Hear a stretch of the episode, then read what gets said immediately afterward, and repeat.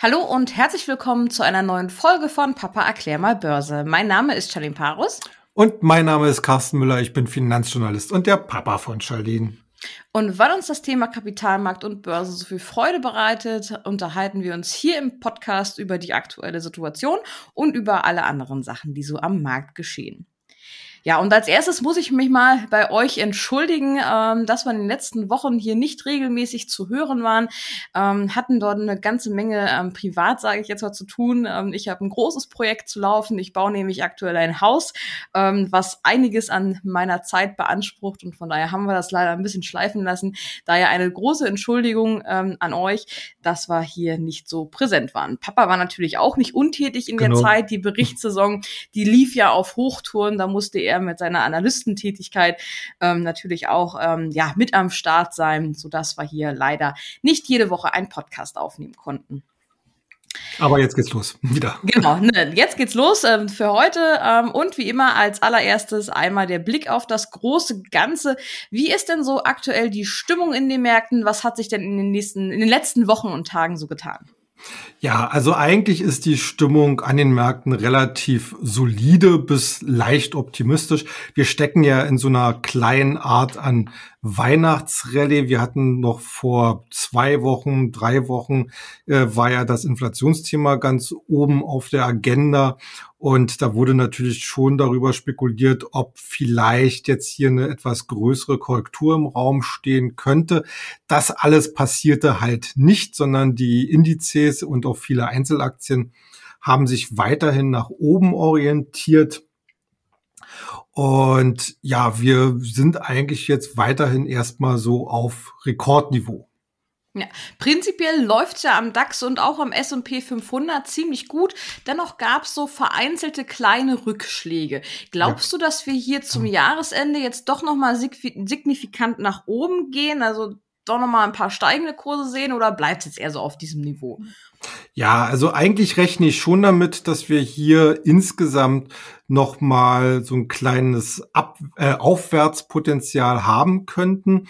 Äh, natürlich ist schon festzustellen, erstens, äh, die Berichtssaison war natürlich total super, äh, richtig tolle Zahlen auch im Durchschnitt, also mit äh, ja Rekordniveaus, die wir halt schon seit vielen Quartalen nicht gesehen haben. Der Ausblick vieler Unternehmen hat auch eigentlich recht vernünftig ausgeschaut so dass äh, die Analysten in der Mehrheit ihre Schätzungen für jetzt das vierte Quartal und auch für das kommende Jahr teilweise auch schon nach oben gesetzt haben. Äh, aber das Thema Inflation lässt uns halt trotzdem weiter nicht äh, los. Und wir hatten das ja auch schon mal hier an dieser Stelle diskutiert, dass halt die Notenbanken so nach und nach jetzt einsteigen in die Reduzierung der Liquiditätshilfen. Sprich, die FED hat im, jetzt im November angefangen, äh, ihre Anleihenkäufe erstmalig zu reduzieren. Das wird jetzt in den nächsten Monaten dann Stück für Stück weiter ausgebaut werden. Äh, und das ist natürlich alles noch nicht äh, so dramatisch, aber natürlich merken die Börsianer, dass wir hier ein Stück weit Normalität wieder zurückgewinnen müssen, dass also diese Ausnahmesituation im Markt, dass man sozusagen Geld für lau und das in Massen bekommt. Äh, diese Zeiten dürften so nach und nach vorbei sein. Und das heißt eigentlich, dass jetzt auch so ein gewisses Umdenken im Markt vor sich gehen muss, nämlich äh, es gibt so ein schönes Sprichwort äh, an der Börse, die Flut äh, hebt alle Boote. Also das heißt, wenn genügend Liquidität und äh, eine super Stimmung da ist, dann ist es eigentlich fast egal, welche Aktien man kauft oder welche Branche. Alle gehen sie nach oben. Äh, ich glaube, diese Zeiten sind langsam vorbei. Und im nächsten Jahr werden wir uns dann verstärkt wieder so mit, dem, mit dem ganz alten Thema Stockpicking halt beschäftigen müssen. Aber jetzt aktuell mit Sicht auf das Jahresende und dann vielleicht auch noch in den Januar hinein rechne ich eigentlich weiterhin mit einer sehr freundlichen Börsenstimmung. Äh, natürlich gibt es auch immer wieder mal äh, schwächere Tage, weil wir einfach auch auf einem zum Teil sehr hohen Bewertungsniveau äh, sind. Aber wenn man sich mal jetzt gerade so in den letzten Tagen bestimmte Kursbewegungen angeschaut hat von einzelnen Aktien, gerade auch im Technologiesektor, äh, sobald es ein bisschen positivere Grundstimmung am Tag gibt, da ploppen dann die Aktien plötzlich um drei, vier, fünf Prozent wieder nach oben. Und äh, das zeigt mir eigentlich, dass hier noch wirklich genügend Geld vorhanden ist, was halt auch mit Blick aufs Jahresende investiert werden will. Und man muss es ja auch mal so sagen, wir haben ein super erfolgreiches Jahr hinter uns gebracht. Und das heißt, wir nähern uns jetzt auch so einer Phase des sogenannten Window Dressing. Also das heißt, institutionelle Anleger äh, kaufen mit Blick auf das Jahresende die erfolgreichsten Aktien des Jahres, um dann in ihrer eigenen Bilanz eben ausweisen zu können, ja, da haben wir halt auch investiert. Mhm. Und das alles treibt im Prinzip weiterhin die Kurse. Die, Kurzbe äh, die Kursbewegungen an den Märkten werden ja teilweise auch von ja, bestimmten Trends bestimmt. Ein Trend macht mir allerdings gerade so ein bisschen gemischte Gefühle, denn immer mehr Großkonzerne kündigen an, dass sie sich entweder aufspalten wollen oder wesentliche Sparten abspalten. Was ist das denn für ein Trend? Wo kommt das her? Was ist da los? Ja, also das ist eigentlich, muss man sagen, äh, ich kann das verstehen, wenn du sagst, du hast gemischte Gefühle, aber eigentlich ist es ein sehr positiver Trend, denn er spricht äh, dafür, dass hier äh, Unternehmen darüber nachdenken, was ist die sinnvollere Unternehmensstrategie im langfristigen äh, Ausblick und äh, welche Aktivitäten gehören äh, zu, zum Kern eines Unternehmens. Und natürlich ist es auch die Beschäftigung selbst mit dem Kapitalmarkt. Denn in einem Umfeld, wo viel Geld angelegt werden muss, ist es natürlich leicht, zum Beispiel für gewisse Sparten äh, eine wesentlich höhere Verkaufsbewertung zu erreichen, als wenn die Börse schlecht wäre. Weil natürlich auch Investoren äh, und vor allen Dingen dann halt auch Finanzinvestoren die können natürlich auch rechnen. Und äh, wenn die Schwierigkeiten haben, Geld zu, sich zu besorgen, beziehungsweise Sorge haben, dass hier die Bewertungen äh, nicht so sind, wie sie es sich eigentlich vorstellen, dann sind die natürlich auch zurückhaltend.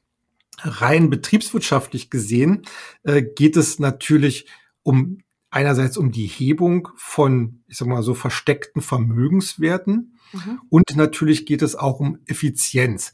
Ähm, ich sag's mal so, dass die beste Blaupause hat ja ein deutsches Unternehmen geliefert, Siemens, die sich ja in den letzten Jahren immer weiter aufgespalten haben, äh, Töchterfirmen gegründet haben wie Siemens Energy, äh, Siemens Healthineers und so weiter und so fort. Und äh, da hat ja die Börse auch äh, gesehen, äh, wenn die wenn die, äh, wenn das Thema, wenn, wenn die Story stimmt, dann ist man auch bereit, hier entsprechend äh, die einzelnen Töchter in der Bewertung eben nach oben zu treiben. Und äh, das haben natürlich auch viele amerikanische Firmen äh, ja, ja verfolgt, sage ich mal. Und äh, jetzt haben wir augen, augenblicklich so eine Zeit, wo es dann anscheinend entscheidungsreif geworden ist, dass es hier entsprechende Aufspaltungen gibt. Ganz prominent dabei natürlich General Electric. Äh, in früheren Jahren wurde ja immer scherzhaft gesagt, äh, dass General Electric äh, eine Bank ist mit angeschlossener Elektroabteilung, weil zum Beispiel GE Capital, die Finanzierungstochter von GE, die war mega groß und hatte den Hauptanteil eigentlich auch der Gewinne erwirtschaftet. Äh, GE Capital ist äh, im Zuge der Finanzkrise damals implodiert, spielt heutzutage eigentlich keine wesentliche Rolle mehr im Konzern, beziehungsweise wurde ja teilweise, glaube ich, auch verkauft. Ähm, und lange Zeit wurde halt gesagt, okay, General Electric ist aber immer noch so ein industrieller Gemischtwarenladen und äh, das äh, bringt eigentlich so bestimmte Wertbewertungen nicht so richtig zum Vorschein. Und jetzt haben sie sich halt entschlossen, man will in den nächsten zwei Jahren sich in insgesamt drei unabhängige Firmen aufteilen. Äh, ich glaube einmal die äh, ich glaube Medizintechnik, äh, Luftfahrt und Anlagenbau. Das ist eigentlich eine vollkommen richtige Entscheidung und ich bin da eigentlich sehr, sehr gespannt äh, darauf, welche Bewertungsniveaus dann am Ende die drei einzelnen Firmen bekommen werden. Ich gehe jetzt schon davon aus, dass in der Summe sie höher bewertet werden als GE jetzt in seiner jetzigen Struktur. Und das ist letzten Endes auch das Grundthema, was beispielsweise auch Johnson Johnson jetzt umtreibt. Die haben ja nur wenige Tage danach angekündigt, dass sie sich auch aufspalten werden, mhm. äh, dass, beziehungsweise dass sie einen Spin-off machen wollen äh, von der äh, ja, ich sag mal so, von der Sparte für Verbraucherprodukte. Da hast du dann halt so Hautpflegeprodukte etc. drin. Und äh, die soll abgespalten werden und das Kerngeschäft soll dann halt nur noch äh, Pharma und äh, Gesundheit sein. Johnson Johnson zur Erinnerung, die haben ja auch so einen Corona-Impfstoff, aber die machen natürlich auch im Pharmabereich noch viel, viel mehr. Ja, äh, das sind sozusagen die beiden großen amerikanischen äh, äh, Größen, die jetzt diesen Trend dann nochmal zu neuer Blüte treiben. Ja gut, und wir kennen ja, was in Amerika startet als Trend, wird auch gerne in Deutschland weitergeführt, denn nicht nur ja. amerikanische Firmen sorgen ja aktuell für Schlagzeilen, äh, Zeilen, sondern auch ähm, deutsche, wie zum Beispiel die Deutsche Telekom. Die hat nämlich angekündigt, dass sie sich von ihrer Großkundensparte Systems trennen möchte. Ähm, ist die Deutsche Telekom denn da alleine in Deutschland damit oder gibt es noch weitere Unternehmen? Ja, es gibt also auf jeden Fall noch weitere. Ganz Aktuell ist es vor allen Dingen ThyssenKrupp. Die haben jetzt auch in den letzten Tagen angekündigt, dass man äh, einerseits die Wasserstoffsparte, UDE heißt die, äh, spätestens im nächsten Jahr an die Börse bringen möchte. Wasserstoff, wissen wir, ist ein absolutes Trendthema. Äh, man weiß zwar jetzt noch nicht, in welcher Konstellation das passieren soll, ob jetzt mit einem Partner oder über eine Fusion mit so einem Spec. Äh, das werden wir dann halt abwarten. Aber im gleichen äh, Atemzug wurde dann halt auch gesagt, okay, wir wollen jetzt aber auch endlich das Stahlgeschäft loswerden. Nochmal zur historischen Erinnerung, ne, ThyssenKrupp war ja ursprünglich mal ein Stahlkonzern, hat sich dann äh, entwickelt in einen sehr breit aufgestellten Industriekonzern und Anlagenbauer, hat aber dann in den letzten Jahren äh, einerseits die hochprofitable Aufzugssparte verkauft, äh, andererseits wollte man die Stahlsparte damals schon mal loswerden. Das war, glaube ich, 2019. Die wollte man fusionieren mit der Europatochter der indischen Tata Steel. Das hat aber alles nicht geklappt. Äh, also musste man zähneknirschend den Stahl immer noch im Konzern haben, obwohl er eigentlich äh, von der Perspektive her weiterhin schwierig bleibt. Und äh, jetzt wird die Devise ausgegeben, möglichst schnell und möglichst billig dort rauszukommen. Billig heißt in diesem Fall, dass die Mitgift, die man einem Erwerber oder Fusionsinteressenten äh, mitgeben muss, halt möglichst gering halten soll. Äh, am Ende äh, will sich halt ThyssenKrupp wirklich nur noch äh, tendenziell auf drei äh, Sparten oder, oder äh, Richtungen äh, fokussieren. Das ist dann einfach so Ma Material, äh, Automotive und äh, das dritte ist mir jetzt gerade entfallen. ja. Okay. Ja, ich habe gelesen, dass die Telekom auch so ein genanntes ja, Mitgift äh, geben möchte, wenn äh, sie T-Systems los wird. Äh, ich glaube, eine Höhe von einer Milliarde ist dort sogar ausgeschrieben, äh, hm. beziehungsweise wurde darüber geschrieben. Ähm, ja, wie sinnvoll ist denn das überhaupt? Wenn ich jetzt jemanden eine Milliarde gebe, damit er meine Firma nimmt, bezahlt er da überhaupt noch was? Kann ich jetzt T-Systems übernehmen? Bekomme ich da noch eine Milliarde geschenkt? Äh, irgendwie verstehe ich das Ganze nicht so gut. Kannst du da mal ein bisschen Licht ins Dunkle bringen? Ja, also, wo ich das, wo ich das gehört habe, äh, wie gesagt, das ist ja alles noch nicht bestätigt, sondern gerüchteweise. Aber ich würde es schon verstehen. Äh, ich hatte, wo ich die erste Information bekommen habe, dass T-Systems verkauft werden soll, hatte ich jetzt so gedacht, okay, Vielleicht schaffen sie mal so einen kleinen Verkaufspreis von vielleicht zwei Milliarden, dass sie vielleicht noch Geld sogar drauf zahlen wollen, hatte ich so erstmal nicht gesehen. Aber es ist nachvollziehbar, denn äh, T-Systems hatte ja zum Beispiel im letzten Jahr operativ 650 Millionen Euro äh, Verlust gemacht, die müssen ja auch irgendwo getragen werden. Und das muss dann halt im Konzern getragen werden. Und jetzt kannst du dir ganz schnell ausrechnen, was das, was das am Ende heißt. Äh, und äh, man muss einfach mal sagen, T-Systems ist eigentlich der berühmte Klotz am Bein. Schon seit mehreren Jahren versucht die Telekom das Unternehmen umzustrukturieren. Aber ich sag mal so, mehr als die Idee, da tausende Arbeitsplätze zu streichen, auf, auf mehr ist man da jetzt nicht gekommen.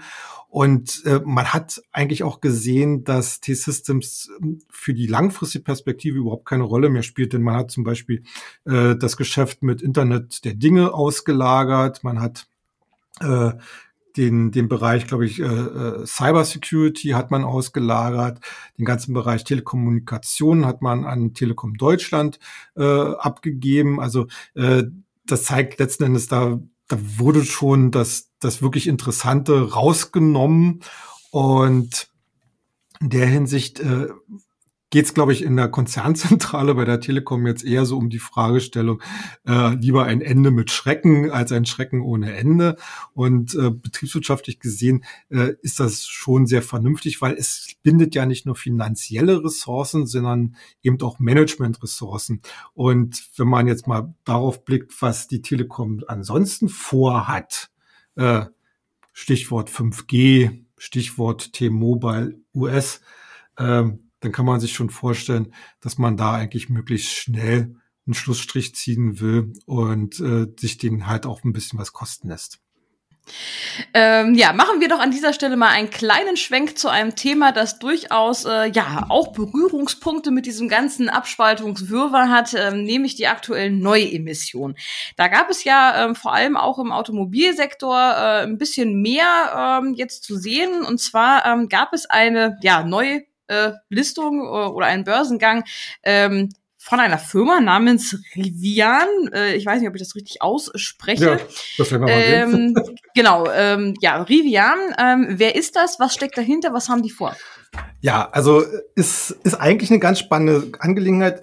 Äh, ich, äh, und zwar äh, auch ein sehr, sehr erfolgreiches äh, äh, IPO, hatten, glaube ich, 12 Milliarden Dollar äh, eingenommen, beziehungsweise äh, äh war das äh, ja, genau, eingenommen, war damit das größte IPO äh, bisher in diesem Jahr.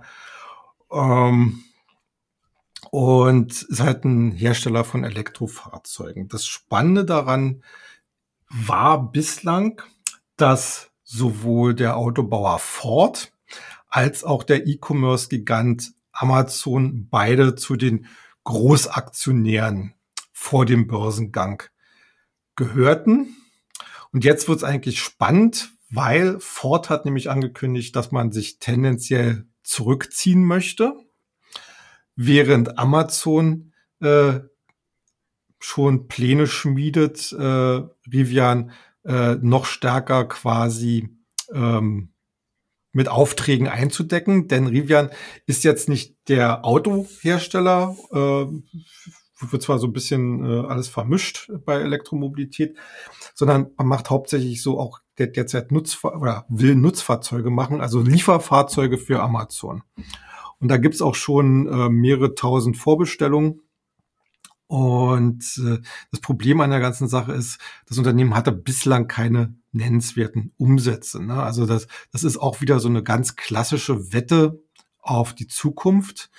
Äh, und natürlich müssen wir sehen, ob äh, das wahrscheinlich das momentane Hauptgeschäft mit Amazon, was dann im nächsten Jahr äh, sich wahrscheinlich dann auch entsprechend umsatzseitig und ertragsseitig dann aus äh, äh, ja, aus, auszeigt oder aufzeigt, äh, ob das eben ausreicht, diese doch jetzt anfänglich sehr hohe Bewertung zu rechtfertigen. Äh, ich finde ja Neuemissionen generell immer sehr, sehr spannend. Allerdings tendiere ich dazu, und meistens ist es ja in Amerika so und so ein bisschen schwierig, äh, bei entsprechenden Platzierungen über eine Zeichnung zum Zuge zu kommen, äh, abzuwarten, äh, mal zu schauen, okay, wie, wie gehen denn so die ersten Wochen im Handel los?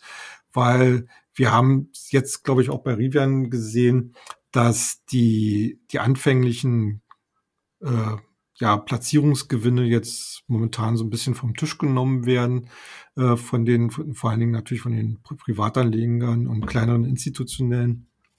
Und da muss ich dann erstmal so ein kleines Bewertungsniveau äh, einpendeln, ehe man dann als äh, bislang Außenstehender vielleicht darüber reden kann, äh, um äh, ob man da jetzt äh, entsprechend einsteigt. Äh, insgesamt würde ich sagen, Rivian gehört auf jeden Fall auf eine Watchlist, also eine Beobachtungsliste, weil das einfach vom Thema her interessant ist, also sprich äh, Nutzfahrzeugsektor mit, also Schwerpunkt Nutzfahrzeugsektor.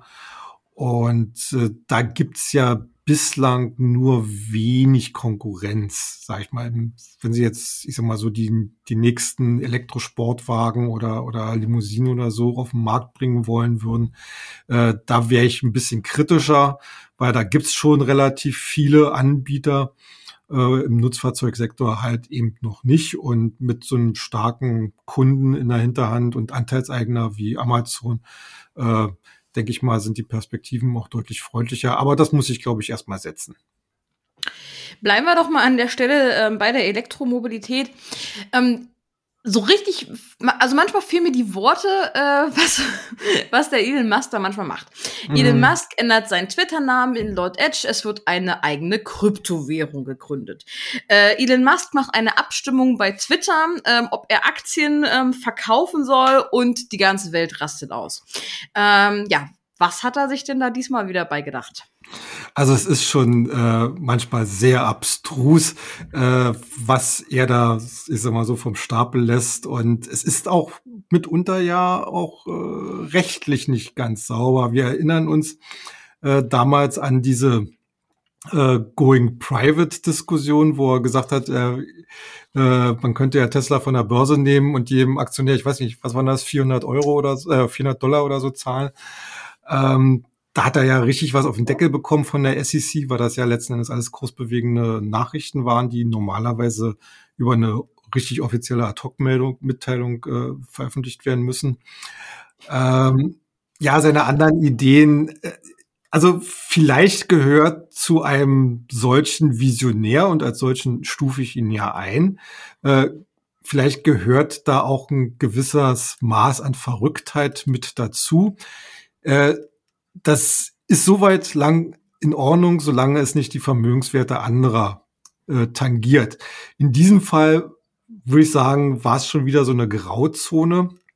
Äh, Hintergrund ist, äh, dass ihm ja immer wieder vorgeworfen wurde, dass er äh, so, so, ein, so ein Steuerfuchs ist, so Steuern spart, weil in Amerika ist es halt so, äh, also er lässt sich ja kein Gehalt zahlen. Ähm, und in Amerika muss man halt nur Steuern auf Aktienbesitz zahlen, wenn du es auch verkaufst. Ne? Mhm. Ähm, und er verkauft ja seine oder hat er bislang seine Tesla-Aktien nicht verkauft. Er ist ja sozusagen immer reicher, reicher, reicher geworden und hat keine Steuern gezahlt. Und das war jetzt sozusagen so der Hintergrund äh, dieser neuen äh, Twitter, ja, wie soll wie man es bezeichnen? Twitter-Attacke, keine Ahnung. ähm, und äh, Tatsache ist ja, die Leute haben dafür abgestimmt, dass er, äh, ich glaube, zehn Prozent äh, seiner Twitter-Aktien verkauft. Inzwischen seiner Twitter-Aktien oder seiner Tesla-Aktien? Äh, äh, Entschuldigung, seiner Tesla-Aktien ja. verkauft, äh, damit er dann Steuern zahlen kann darauf. Und äh, das hat er ja dann jetzt, äh, ich weiß nicht, ob es jetzt genau schon zehn Prozent sind, aber äh, wenn ich richtig gelesen habe, sollen es ja schon äh, äh, also relativ signifikant viele Tesla-Aktien gewesen sein, was natürlich die Aktie erstmal ziemlich stark gedrückt hat. Ist ja ganz logisch. Ähm, aber man sieht natürlich auch wiederum, dass äh, Tesla halt im Elektromobilitätssektor immer noch eine Sonder, einen Sonderstatus hat, denn äh, die meisten Verluste sind ja inzwischen auch schon wieder mhm. aufgeholt worden. Deswegen frage ich mich auch immer wieder, äh, warum müssen so eine Kapriolen sein?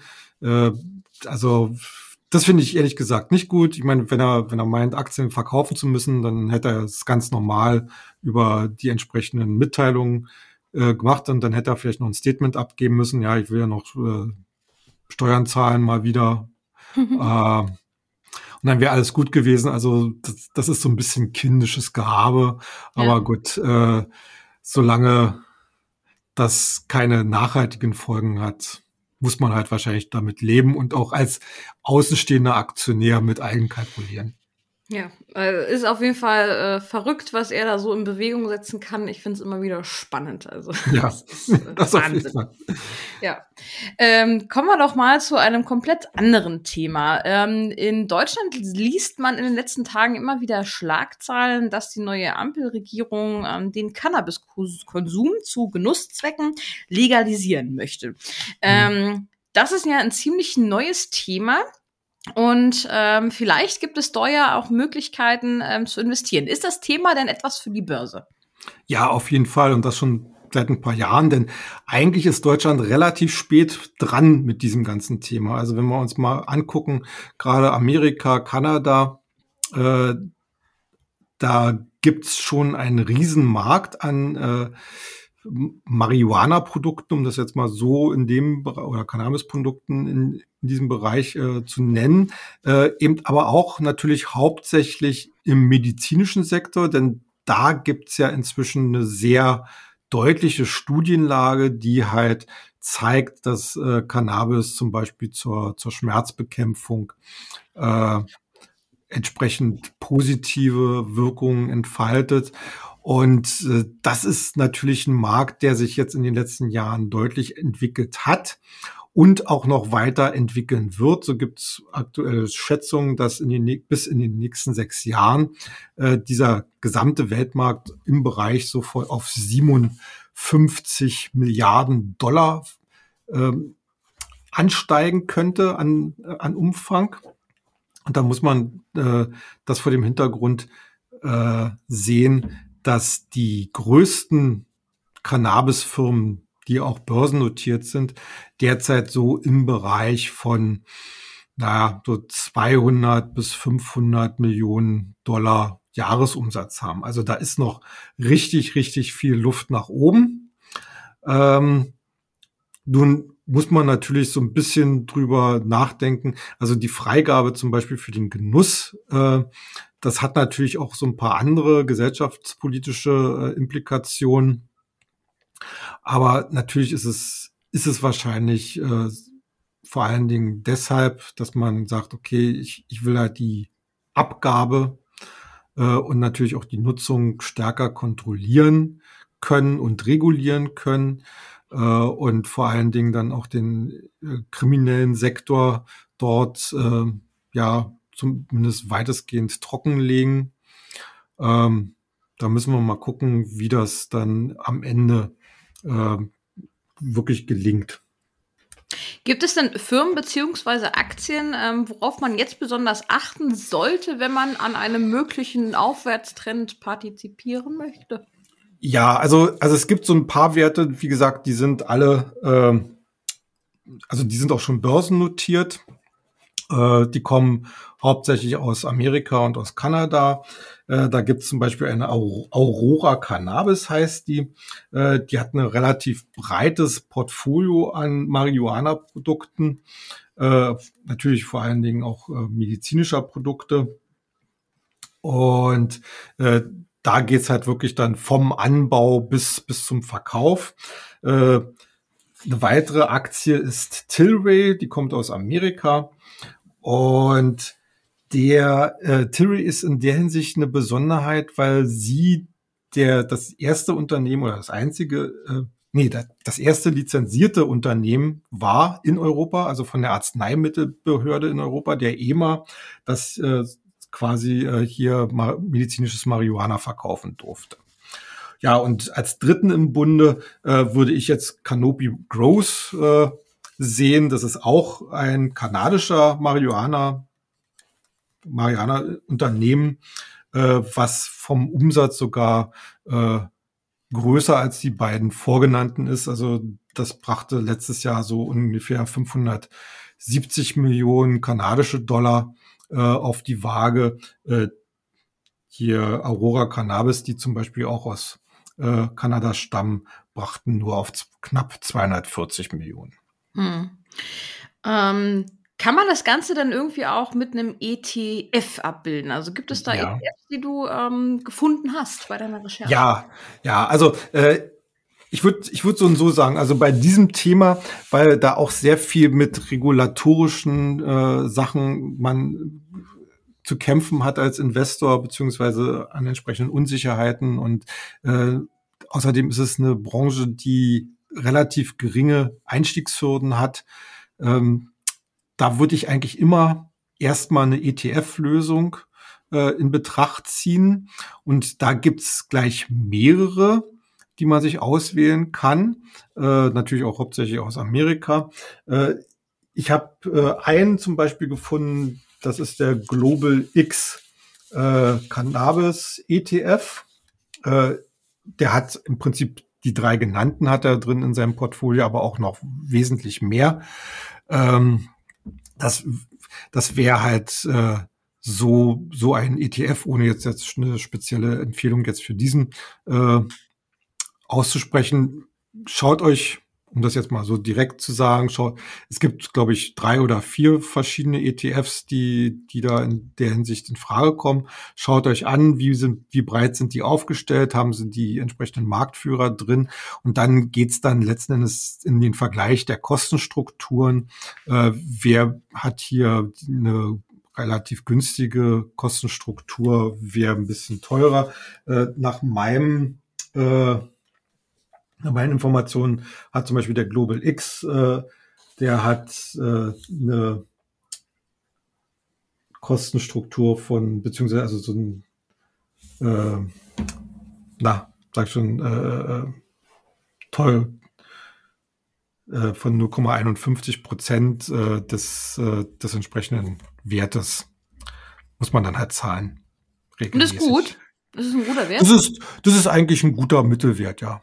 Ja, okay. Also, also in dem Bereich, also die meisten ETFs, die haben so zwischen 0,40 und 0,70 ja, Prozent. Okay. Gut, dann soll das an der Stelle für heute auch schon wieder gewesen sein. Vielen Dank, dass ihr mit dabei wart. Ähm, ich wünsche euch einen guten Einstieg in die Woche und wir hören uns ähm, ja demnächst wieder. ja, macht's gut. Tschüss. Tschüss.